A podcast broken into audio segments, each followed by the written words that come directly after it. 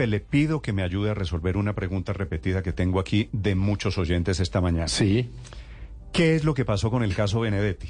Porque lo habían sacado de la Cancillería, habían nombrado el reemplazo de Benedetti, que es el doctor Rengifo. El canciller había dado esa declaración destemplada diciendo que cómo le íbamos a creer al, al drogadicto de Benedetti, que le iban a aceptar la renuncia anticipadamente, que en tres horas, había dicho el canciller Leiva, Benedetti estaba fuera. ¿Cierto?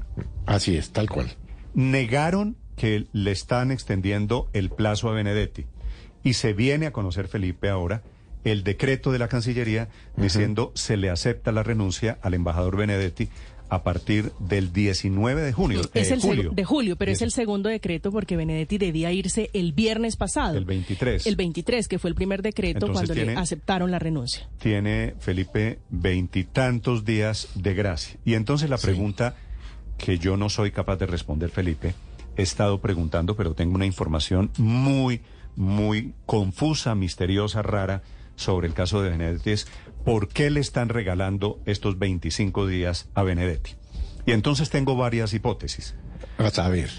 La menos creíble es la versión oficial de que él necesita unos días para entregar el puesto. Ese- eso es un no, cuentazo. porque sí. Eso, eso si, no esa, tiene- si, esa fuera, si esa fuera creíble, pues Benedetti no se habría ido a, a Turquía y tal, la cosa, sino que se hubiera dedicado a arreglar supuestamente los problemas eh, presupuestales y tal, o sea, carreta. No, no, no. Pues tan no es cierto que ya le nombraron embajador de reemplazo. Es decir, Mm. Correcto. estamos en el escenario increíble de que en este momento tenemos dos embajadores. Mm. Benedetti hasta el 20 de julio o 19 de julio 19. y, y el señor Rengifo que está despachando ya. Ha ido a reunirse con gente en Caracas, ha ido a reunirse con gobernadores de la frontera. Entonces, Felipe, esa versión de que es que Benedetti necesitaba arreglar unos trámites, trámites administrativos, No, eso no es por ahí. eso no es por ahí. Entonces, Felipe, que necesitaba completar un año en el cargo, tampoco es cierto. Porque Benedetti se posesionó oficialmente a finales de agosto del el año 22 pasado. de agosto, si no En- estoy mal. En Así de agosto, 22 de Sí, agosto. sí. Entonces tampoco va a completar un año, ni no va a completar ni siquiera 11 meses. Entonces, Felipe, la pregunta es, ¿por qué esta gracia al embajador Benedetti? ¿Qué es lo que está pasando con el embajador Benedetti? Pues Néstor, Néstor, esto puede pero- prestar para todo tipo de, de especulaciones. Pero es que acuérdese usted que el viernes, el día que se le acababa el fuero como diplomático, la Corte Constitucional lo citó para un proceso mm, por eh, supuestamente financiación ilegal de la campaña. La Corte Suprema, no la La Constitucional. Corte Suprema de Justicia, claro, claro. Es que los grandes problemas que tiene Benedetti los tienes en la Corte Suprema de Justicia. Y la Corte, pues, perdió la competencia cuando Benedetti adquirió, en virtud de ser embajador, su fuero eh, como diplomático. Entonces, estos 20 días, asumo yo, debe ser para que Benedetti cuadre alguna cosa que tenga que ver con sus procesos varios que en este momento tiene la Fiscalía y que tengo entendido la Fiscalía iba a mandar ayer lunes a la Corte Suprema de Justicia, porque perdía la competencia. Al salir este nuevo decreto, pues la Fiscalía mantiene la competencia, eh, perdón, hasta el 19 de julio. Pero ¿Para Felipe, qué? oigo mucho. No, no, sin embargo, eh, pues sin embargo, Felipe, sobre esa teoría, que es que es interesante, hay que recordar que ya la Corte, digamos, eh, hay, hay bastantes antecedentes donde está clarísimo que el fuero se limita a los negocios y asuntos que haya atendido eh, en el marco de sus funciones eh, diplomáticas, que ahí es donde está cobijada la inmunidad para, para los agentes diplomáticos y, y pues de lo que se investigaría o el proceso no tiene nada que ver con sus funciones como embajador de Venezuela, sino sobre los audios que se conocieron eh, en relación con temas de la campaña y otros. Así que no creería que extender el fuero tuviera mayor efecto jurídico legal. Aquí nos No, pueden no, ilustrar los, abogados No, no, de la sí lo tiene, pero, Luis Ernesto. pero Salvo, No, Felipe, sí salvo. lo tiene. No, A- a- a- fíjese que los tres procesos que tenía la Corte Suprema de Justicia, los tres procesos eh, una vez Benedetti se posesionó el 20, 20 y pico de agosto del año pasado como embajador, la Corte de oficio pues dijo, perdí la competencia, se va para la Fiscalía. Sí, pero, Entonces pero no sí los tiene, sí tiene no unas repercusiones pero- importantes. pero, Ahora la pregunta es, tiene- ¿qué ahí puede solucionar única- en 25 días Benedetti? Ahí viene Pero la única, precisemos la única cuáles son las- explicación. La única explicación que yo tengo sobre este tema es la siguiente. Pero repito, es una suposición mía de algo basada en hechos que están sucediendo. Sí. Benedetti, contamos esta mañana muy temprano, María Camila Orozco lo contó aquí muy temprano, Así se es. reunió la semana pasada Con Petro. en la sede de la Fiscalía, en la calle 73, 74, Ah. que ese es un edificio pequeñito que está allí, con el... eh, Gabriel fiscal- Jaimes, que es el fiscal Gabriel delegado Jaimes. ante la Corte. Ese fiscal, ese fiscal que tiene en sus manos el proceso contra Benedetti en la fiscalía. Así es. Si Benedetti necesita estas tres semanas para que la fiscalía le resuelva sus líos, terminaría su problema judicial en esta etapa. Y entonces ya la, ya eh, absuelto o exonerado por la fiscalía, ya no tendría que hacer nada. Pero la tiene difícil, de Néstor, porque no es un proceso, son tal vez tres, cuatro procesos que tiene Benedetti que pasaron de la Corte a la Fiscalía General de la Nación. Y ahí hay un conflicto muy interesante porque la magistrada que investigaba a Benedetti en la Corte Suprema, doctora Cri- Lombana. la doctora Cristina Lombana, pidió que se investigara al fiscal Gabriel Jaimes porque, curiosamente, una decisión que ha sido muy cuestionada, hace unos días eh, ordenó archivarle una investigación por enriquecimiento ilícito al embajador de Colombia en Venezuela. Es que precisemos, yo, yo creo, el tema de, la, de, la- de las competencias en, el caso del de doctor Benedetti, porque son varios procesos, como dice María Camila, y la situación eh, es compleja desde el punto de vista competencial. Eh, es cierto que los embajadores tienen un fuero, eh, que es un fuero en la fiscalía y de juicio ante la corte, o sea, no no los investiga cualquier fiscal, sino que los fi- investigan fiscales delegados ante la corte eh, y, eh, y, en- y los acusan no ante cualquier juez, sino ante la Corte Suprema de ante la Corte Suprema de Justicia.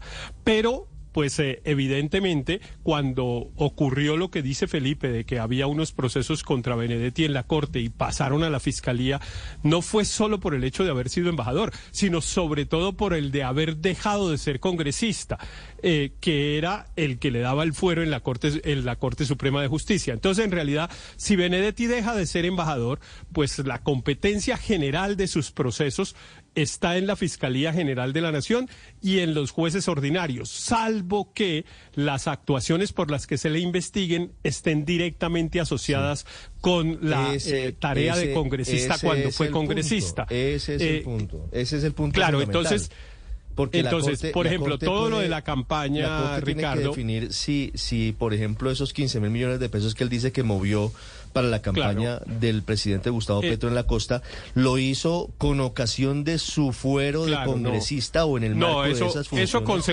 eso con seguridad no entraría dentro de la calificación de que es una actividad del congresista. Realmente donde hay una discusión y la magistrada Cristina Lombana también, como lo decía María Camila, lo ha eh, puesto de presente, es si el enriquecimiento ilícito eventual por el que se le investiga, se le investigaba antes en la Corte, lo hizo, digamos, utilizando su calidad o su condición de congresista y valiéndose de esa condición para obtener provecho ilícito. Sí, Esa claro es la sí. discusión. Entonces, pues bueno, ahí habría que ver. Efectivamente, Pero- yo pero, creería ver, que pero- sí pero- y, le- pero y esto, el proceso todo se esto mantendría es- en la Corte. acuerdo. Ese Es- proceso. Estos son los temas jurídicos de carácter técnico. Ahora écheme su teoría para responderle a los oyentes Eh. de qué fue lo que pasó con Benedetti. ¿Por Yo- qué, yo por soy- qué la yo generosidad soy del gobierno? técnico. ¿Le- Yo le soy puedo dar técnico. yo No, a mí, a mí me parece que, a mí me parece, Néstor, yo no, yo pues, mm, yo, yo estoy cerquita de la suspicacia de Felipe eh, en el sentido de que, eh, pues, pareciera que el gobierno quiere proteger al embajador Benedetti. Sí, esto- de esto como algo. se diría, No, eh, no me no me no me parece digamos que tenga una explicación razonable Esto que es una después de jugadita. todo lo que ha de- después de todo lo que haya pasado se le Mm. se le prorrogue su permanencia en Caracas me parece incluso imaginaría yo que el gobierno de Maduro eh, pues debería estar molesto pues un gobierno con dignidad debería estar molesto ahora no sé si el de Maduro No, tenga pues, dignidad no. pero-. Pero. Pero, pero, yo le digo, una digo, cosa, un gobierno con Pero dignidad pasa- estaría no, molesto. Pero lo que pasa es que en la práctica Benedetti no va a la embajada en Caracas hace por lo menos un mes y medio. Y no es va a ir. ¿Usted no cree- está ejerciendo usted como cree- embajador, usted cree entonces que no le causa problemas a Benedetti, a, Usted- a- a Maduro. Ricardo, ¿usted cree que Benedetti está comprando un tiquete para volar a No va a Caracas volver. para entregar la silla no, y para entregar no. los papeles? Pero- pues pero- claro que no. Entonces, Eh, eh, obviamente, obviamente, lo que está en juego es cuál es la jugadita y cómo se protege Benedetti con tres semanas más de embajador. Claro, Esa parte, Néstor. le confieso, no, No, sé todo. pero- pero No, es que evidentemente no sé eso es para lo que él quiere. necesita este tiempo y para qué, para Claro, arreglar qué o para, ¿para qué? para que le solucionen qué, porque es que en, en tres semanas no le van a poder solucionar absolutamente nada. Pero- Y fíjese usted que cuando, perdone María Consuelo, cuando le habían archivado el proceso en la fiscalía del que acaba de referirse eh, María Camila, eh, eh, la crítica o la investigación que pide la magistrada Cristina Lomana tiene que ver con que le archivaron el proceso sin ni siquiera haberle tipificado el delito por el cual estaban archivando. De acuerdo. Esa, esa es la suspicacia que encontró la doctora Cristina Lombana y por eso dijo, investiguen al fiscal del caso. Sí, pero evidentemente, Felipe, él quiere esos días y el gobierno Se en cabeza del presidente lo está complaciendo para que no se vaya de bruces hablando, porque claramente él en los audios, y esto no me lo estoy inventando yo, lo dicen los audios, si lo tratan mal, él amenaza con que se caen todos y se van a la cárcel, etcétera, o sea, va a delatar a personas que por alguna razón están involucradas en el tema. Entonces, evidentemente, él pide los días y se los dan. Lo que es una conclusión absoluta es que el canciller queda completamente desautorizado, porque el hecho de que el canciller no firme, porque estaba por fuera y estaba encargado de la Cancillería, el secretario general José Antonio Salazar, no lo exime de responsabilidad Claro, como cabe- claro, como cabeza Claro. de las relaciones exteriores Ah, pero, colombianas. Felipe, o sea, queda cuento- como un mamarracho. Le cuento lo que sé, le cuento lo que sé de este tema. A ver, lo que se sabe, esto no es una teoría mía. Ricardo, Benedetti se reunió con el presidente Gustavo Petro hace más o menos dos semanas en Bogotá. El ¿cierto? lunes de la semana pasada Ahí va, ahí se va. reunieron y el presidente Hace, lo negó. ¿cuánto? 11 y, 11 días. Y Bueno, Benedetti pero- lo sí, pero confirmó. es que mire lo extraño y mire lo difícil que es poder encontrar la verdad en este episodio. Benedetti está desmintiendo esa reunión. Él dice que hizo incurrir en error al periodista que la reveló porque quiso hacerlo incurrir en error. Y usted no tiene Ah, cómo pero- comprobar esa reunión. Pero, Pero porque ¿cómo, es esa, cómo es tesis? Le dijo al periodista que sí se había reunido para eh, hacerlo incurrir en error, Pues pero eso- ¿para qué? sí, ¿Para eso- hacerle perder pues eso credibilidad? dice- o para dice él. No, no. Eso Ese- dice él. Néstor, para, Ento- entonces, para poder... entonces, lo que pasa con esto, Felipe, es que usted no Sí. sabe a cuál Benedetti le cree. No, pues que al que estaba borracho, Es drogado, al, al Benedetti drogadicto, que habla en los audios, al Benedetti borracho que habla en los audios, al Benedetti que confirma que se reunió la Porque el semana pasada con presidente, el presidente Petro, Petro. ya había o, desmentido o al reunión. Benedetti que niega la reunión después de haber dicho que sí. es- ¿A cuál le creemos? El rompecabezas es muy difícil. Es de muy armar, complicado Felipe, de armar, es muy estamos- difícil. Pero para- para armar el con rompecabezas, fichas- Néstor- Con fichas que son de arcilla, con fichas que se mueven a los intereses de Pero cada uno para de los armar el rompecabezas- Y repito, Benedetti se ha vuelto tan poco confiable para estos efectos que ni siquiera lo que dice Benedetti, uno no sabe qué de eso es cierto y qué no es cierto. Entonces le iba a Néstor, pero para poder armar mejor el rompecabezas, lo primero que hay que tener claro es que el nuevo caso eh, contra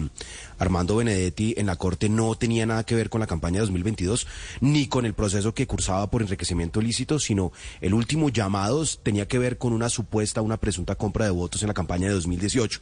Así es. Em, entonces, si supuestamente, si supuestamente la prórroga, digamos, de sus funciones, eh, de sus funciones diplomáticas y por ende del fuero buscaran cobijar esto, pues ni ni siquiera, eh, a pesar de la afirmación del fiscal Barbosa de que es la fiscalía, la mejor fiscalía de la historia, lograrían resolver tantos procesos en tres semanas. Es decir, no tiene ningún sentido que se busque con esta extensión proteger, digamos, de alguna manera jurídica al, al, al embajador Benedetti, Sí, porque no, pero- no dan los tiempos, no dan los procesos. Sí, Entonces, lo que- lo que yo entiendo que- esto está pasa es que- lleno de suspicacias, pero pero- también hay que, pero- hay que pero- ponerle pero- sentido, Ricardo, sentido a la, vuelva- a la, es que- a la vuelva a lo suspicacia. A ver, Si ese no es- a ver, pero- pero solamente un es dato- que esa- un dato de- de- de fechas, Néstor. Le hago la pregunta. Sí. Si no es, como dice Luis Ernesto, para proteger a Benedetti, entonces, Sí. ¿por ¿Para qué? qué pidió los Bueno, días? aquí voy, aquí voy entonces, con lo ¿por qué- siguiente. ¿Por qué le están dando Claro. tres semanas y Pre- pico presten más a presten atención a esto. Escucho teorías. El decreto que prorroga la función de Armando Benedetti como embajador e- es firmado el 20 de junio. 20 de junio. La decisión de la Corte Suprema se conoce el... ¿Qué fecha fue el viernes? 20 23. 23 de 23. junio. Ojo, porque las fechas aquí, digamos que no dicen mucho, Luis Ernesto, sobre si realmente hay o no interés en ayudarle a Benedetti en el tema, porque la prórroga de No, todo- funciones es del todo- 20 de junio, le repito, y la compulsa de copias del magistrado Rueda en la Corte Suprema por haber supuestamente comprado votos en Maicao en el 2018 es del 23, o sea, cuatro días después o tres días después. Y agréguele a eso otro punto que es muy importante. A Benedetti le angustia profundamente solucionar su tema jurídico, su tema judicial, al punto que en los audios que le envía Laura Sarabia, él dice, a mí me dijeron, solucione su problema y tan pronto solucione su problema, venga a la casa de Nariño que aquí lo vamos seguramente a ubicar en un muy buen cargo. Seguramente ese fue el acuerdo que hizo con el presidente Petro cuando lo manda O a la embajada en Venezuela. o sea- y Benedetti cree que con la decisión de Gabri- Gabriel Jaimes en la mano solucionó su problema y llega ya y no lo atienden y se arma Troya. Ahí es donde comienza Ese es el rollo. problema. Sí, pero en ese Ahora, audio- Ese, ese puede ser también el final de todo. Si Benedetti en estas tres semanas arregla sus problemas judiciales, ¿qué tal Benedetti Felipe, ministro del gobierno Petro, después de arreglar los problemas judiciales? O, o puede irse de embajador a otro lado. No, no, no. No, Sí, eso no, sí yo no- sería, eso sí sería una... Primero, yo no creo que los pueda arreglar, Néstor, porque usted no puede arreglar eh, cuatro procesos, que es de lo que En, acaba en dos semanas. María Camila, en tres semanas, salvo pues que comprara a todo el mundo, y eso no va a pasar. Bueno, no sé. Eso no Néstor, pasar. mire, en este, Entonces, ¿cómo en lo este, en soluciona? este ¿Quién gobierno... arregla un problema penal en tres semanas en Colombia? ¿Quién? Debo, Nadie. debo claro. decir, debo decir que todo lo que se ha dicho aquí es una gran especulación de Sí, por sí, qué sí, está porque no- pasando lo que todo está es pasando. Pero, especulación, pero, porque no pero es que no nada, tenemos... pues. que no es No tenemos más Andrés. remedio que, si me, que si me especular. permite, si me permite, le termino de contar. Entonces, íbamos en que Petro se reunió con, con Benedetti. Más que todo hay que cogerlo con pinzas. Pero bueno, Pues sí, pero que no. veremos, Bueno. Petro se reunió con Benedetti, lo confirmó Benedetti Bueno, ah, y, después, y después se Se reunió. Lo digo, Petro hab- y después hablan, lo digamos. negó Petro, y Benedetti se hablan con frecuencia. Segundo. No sé si presencialmente o por line, pero se Felipe, hablan. Felipe, oiga esto. Sí. Estando Segundo. en Alemania hace unos días, el presidente Petro dio la orden de extenderle el periodo en Alemania al embajador Benedetti. Leiva se negó a cumplir esa orden. Convencieron a Leiva de que había que extenderle el periodo. Y Leiva dijo, yo cómo le voy a extender el periodo si yo salí en público a decir que Benedetti era un drogadicto y que ya le habíamos aceptado la renuncia. Qué vergüenza. Y entonces ahí es cuando buscan la fórmula. Como Leiva no está en Colombia, está actuando como embajador encargado el secretario general José Antonio Salazar. Como ministro. Como ah, pero, canciller eh, encargado. Como, como, eh, como canciller encargado. No, pero firma como secretario general de la No, no, no, Cancillería. pero, pero está actuando Ah, como, sí, como sí. ministro En encargado. funciones. no Entonces- entiendo por qué no firma el vicecanciller, por ejemplo. Ah, no, porque es que el, el ministro encargado es Salazar. Entonces aprovechan eso. Eh, para, para que Leiva no quede tan mal como de todas formas está quedando. Así es. Así Entonces- Pero igual queda, claro. Entonces, Felipe, ahí vamos, ahí vamos. Yo no sé cuál Y- sea y la vamos- verdad, si esto es simplemente un detalle inocuo de extender el periodo para ir a entregar la silla y los papeles en la embajada en Caracas. ¿Le puedo dar o- un dato? El, señor. el- el embajador Benedetti no ha sostenido una sola conversación con el nuevo embajador Milton Rengifo. Así que de empalme o que estén en O reuniones o que estén pensando cómo mejorar los asuntos consulares de los colombianos en Venezuela, no. Pe- pe- Pero y el otro dato Y sacan fáctico, Néstor Ricardo, es efectivamente lo que dijo en las grabaciones con Laura Sarabia. Borracho o drogado, lo que haya sido, ahí está y es un hecho que es irrefutable. Si yo me hundo, nos hundimos todos. Es que esas grabaciones, esas grabaciones, Néstor, son inevitablemente el contexto en el cual hacemos estas especulaciones, porque es que además no nos dejan otro remedio que hacer especulaciones. Todo lo que hacen, a este gobierno le molestan mucho estas especulaciones y estas suspicacias, pero es que mire las cosas que hacen, solamente pueden dar lugar a este tipo de suspicacias. Ese comunicado en el que dicen que es que el embajador Benedetti no ha tenido tiempo de arreglar las cosas de para hacer la, la, la transición al nuevo embajador, es una cosa que absolutamente nadie se cree.